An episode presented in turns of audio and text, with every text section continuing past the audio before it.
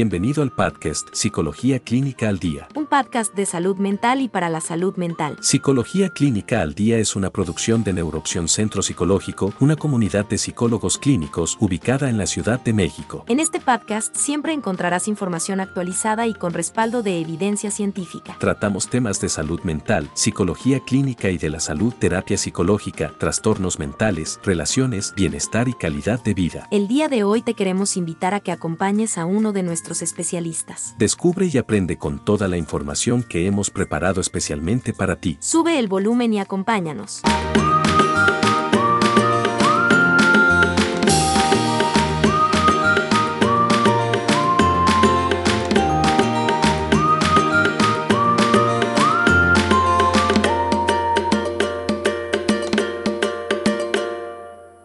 Amigos, ¿cómo están?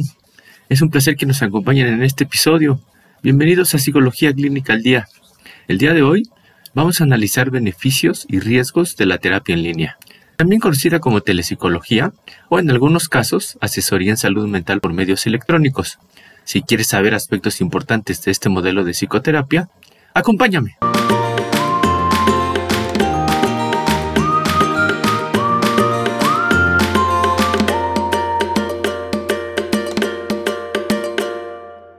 Pues bien amigos, la demanda de psicólogos en línea ha incrementado en los últimos años. Esta modalidad de acceso a psicoterapia se está convirtiendo en una forma cada vez más popular de iniciar un tratamiento psicológico.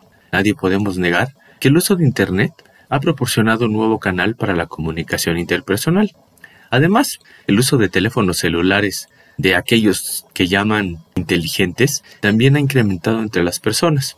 Tanto el uso de Internet como el uso de telefonía celular, tiene beneficios y riesgos, pero aún así, su uso ha incrementado exponencialmente. Por ejemplo, ¿ustedes sabían que en México se estima que existen 84 millones de usuarios de Internet? Y también en México existen 88 millones de usuarios de teléfono celular. Esto según datos publicados por el Instituto Nacional de Estadística, Geografía e Informática, también conocido como INEGI. Les comento esto porque el uso de este tipo de tecnología representa un potencial para ofrecer nuevas modalidades de acceso a psicoterapia. Además, facilita el acceso a la información relacionada con salud mental y psicología para todas aquellas que están interesadas en, temas específicos. Pero bueno, para no perder el propósito de este episodio, vamos a comenzar por definir qué es la terapia en línea.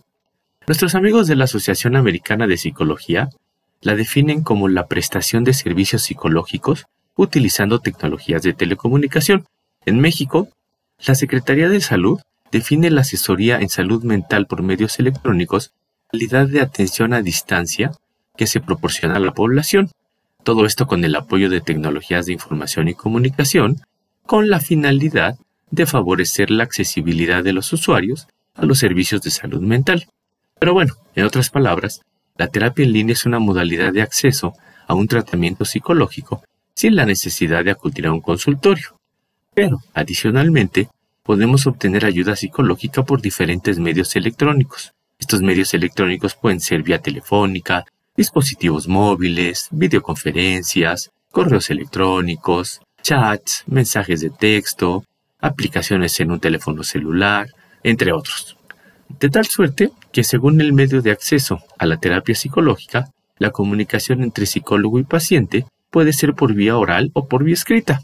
Vamos a mencionar un ejemplo. Una persona que se encuentra en un tratamiento psicológico, si utiliza un teléfono celular inteligente o en su caso tiene acceso por algún otro medio a Internet, puede enviar algún tipo de mensaje de texto o algún chat a su, a su psicoterapeuta solicitando algún tipo de información específica o ayuda puntual.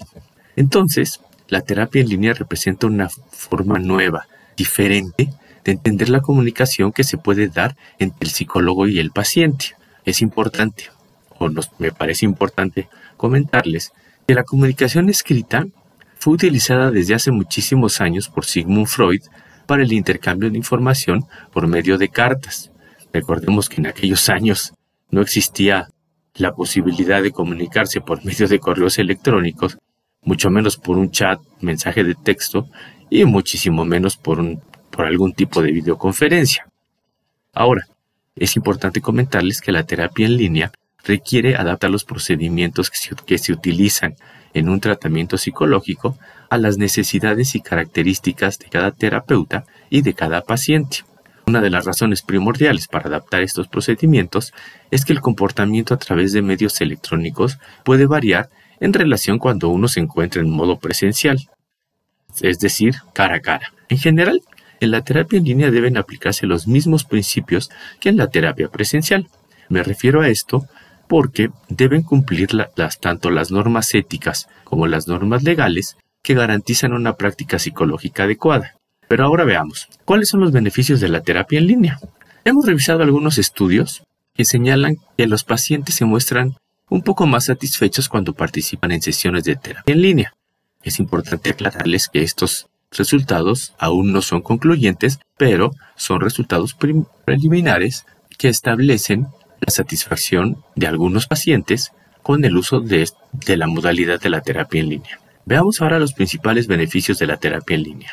La terapia en línea evidentemente facilita el acceso a, las personas con dificultad para acudir a terapia presencial, ya sea porque tienen movilidad reducida, porque los centros psicológicos están saturados, o porque les quedan muy lejos, viven en áreas rurales, o viajan al extranjero, o muchísimas razones más. También la terapia en línea elimina el tiempo de traslado y los gastos de transportación relacionados con el traslado del domicilio de la persona al consultorio psicológico. También permite mantener un contacto regular con las personas. Por ejemplo, si una persona se encuentra en un tratamiento psicológico de forma presencial y tiene que salir de viaje, la terapia en línea ofrece la posibilidad de comunicarse con su psicoterapeuta y así no perder la continuidad de su tratamiento. También la terapia en línea puede proporcionar un alivio rápido de los síntomas que está experimentando la persona.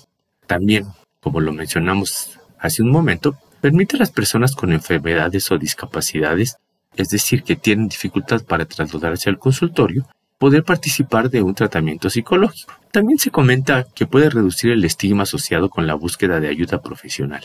Pero bueno, así como la terapia en línea ofrece beneficios, también la terapia en línea conlleva riesgos o, existen riesgos en el uso y en la práctica de la terapia en línea asociados a esta modalidad. ¿Cuáles son los riesgos del uso de la terapia en línea?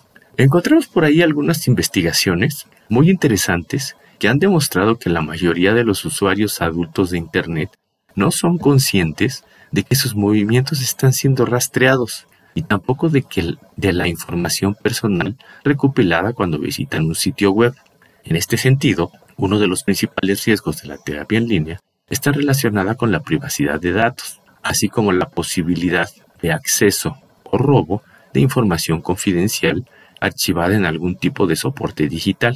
Y por supuesto, el conocimiento por parte de otras personas o de terceros no autorizados acerca de los datos y las acciones del terapeuta o del paciente en Internet que puedan comprometer su relación profesional y terapéutica. El derecho a la protección de datos personales garantiza al paciente la facultad de controlar el uso que el psicólogo hace de su información, así como la capacidad del paciente para disponer y, decidir sobre el dicho que se le da a sus datos. Estas regulaciones varían de país en país, pero en la mayoría de los países, por lo que hemos investigado, existe algún tipo de regulación que garantiza la privacidad de los datos. Siguiendo este orden de ideas, los psicólogos clínicos manejamos datos personales que son considerados como sensibles. Algunos datos este, que se consideran como sensibles son, por ejemplo, el origen racial o, o el origen étnico, el estado de salud, las creencias religiosas, creencias filosóficas, creencias morales, preferencias sexuales, opiniones políticas, por mencionar algunos, ¿no? En México, los psicólogos clínicos no estamos obligados a recabar el consentimiento expreso del paciente para el uso de datos de este tipo. Esto es porque estos datos se consideran necesarios para la prevención, diagnóstico y elaboración del tratamiento psicológico. Además, los psicólogos clínicos estamos sujetos a algo que se llama secreto profesional. El secreto profesional no es otra cosa que la obligación del psicólogo de no compartir ningún tipo de información de la cual se conocido en una sesión de terapia psicológica. Los psicólogos clínicos somos responsables de garantizar el correcto funcionamiento de los medios tecnológicos que utilizamos para el acceso a la terapia en línea. La normativa vigente en nuestro país, en México, exige que los profesionales de la salud mental verifiquemos la identidad del usuario solicitando algún tipo de copia del documento legal que acredite la personalidad del paciente que está solicitando psicoterapia en línea. Además establece que deben conservarse copias electrónicas y en papel de toda la información recabada en cada una de las intervenciones. Por ejemplo, el expediente clínico, las notas de evolución, correos electrónicos transmitidos entre el terapeuta y el paciente, por mencionar algunos. Es importante que también, en caso de que el paciente decida almacenar en su teléfono, en su computadora, en su iPad o por mencionar algunos, la información que intercambia entre el psicólogo y él, el, el psicoterapeuta debe informar acerca de los beneficios y los riesgos que conlleva hacer o almacenar este tipo de información. El psicólogo debe garantizar la privacidad y la confidencialidad de los datos del paciente, auxiliándose de proveedores de tecnología certificados en materia de seguridad y manejo de datos. Pero es importante que cada persona conozca y evalúe los posibles riesgos de compartir información en Internet. Por ejemplo, si utilizas WhatsApp o por ejemplo Facebook o alguna aplicación similar para acceder a terapia en línea, sería recomendable verificar los mecanismos de seguridad y de privacidad que te ofrecen este tipo de aplicaciones. Muchas veces te puede sorprender el uso que se le puede dar a la información que compartes por este tipo de medios. Claro, no es lo mismo utilizar estos medios o algunas aplicaciones simplemente para programar una cita que compartir datos sensibles. En este sentido, te animo a que si utilizas terapia en línea o deseas iniciar algún tratamiento por este medio, te informes acerca de las medidas de seguridad adoptadas por el, por el psicólogo clínico o profesional de la salud mental. Ahora bien, ¿cuáles son las recomendaciones para el acceso a la terapia en línea? Lo primero es que si vas a iniciar un tratamiento por este tipo, de psicoterapia cuentes con un lugar que garantice tu privacidad y te permita comunicarte adecuadamente con el terapeuta. Dispone también dispone preferentemente de una computadora de escritorio, tableta o teléfono móvil inteligente que cuente con software y sistemas de protección actualizados. Disponer de una conexión a Internet y banda ancha suficientemente rápida y estable y en el caso de, utilizar videoconferencia, dispongas evidentemente de, una cámara web con entrada y salida de audio. Y en caso necesario, cuentes con audífonos y con micrófono. Siempre recomendamos actualizar tus programas antivirus e incluir restricciones en su uso para otras personas. Es decir, en el caso de que decidas ingresar a tu sesión de terapia en línea en una computadora, tengas la seguridad de que otras personas no podrán tener acceso a la información que estás compartiendo por este medio. Evita también, en la medida de lo posible, el uso de redes de Internet públicas. Claro, sabemos que esto no siempre es posible, pero te recomendamos, en la medida de tus posibilidades, evitar el uso de este tipo de redes. Ahora bien, ¿por qué las personas eligen la terapia en línea? Muy bien, Muchas personas eligen este tipo de terapia porque prefieren no salir de casa durante un episodio, por ejemplo, de angustia severa, padecen ansiedad, padecen algún tipo de fobia y por eso prefieren comunicarse por este medio o conectarse por este medio con un psicólogo clínico. También puede resultarles más fácil acceder a los terapeutas en línea en comparación con acudir a un centro psicológico o a un consultorio psicológico. También algunas personas se sienten más seguras hablando con un psicólogo en línea que en persona.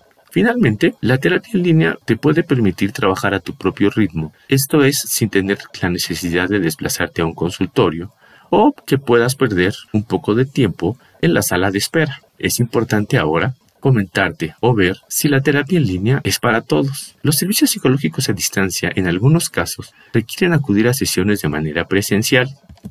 En este caso, es necesario que el psicólogo clínico evalúe los procesos clínicos, protocolos y limitaciones técnicas para que pueda tomar la mejor decisión en beneficio del paciente. Es muy importante que señalemos que siempre que sea posible, debemos priorizar la, realización de una terapia presencial.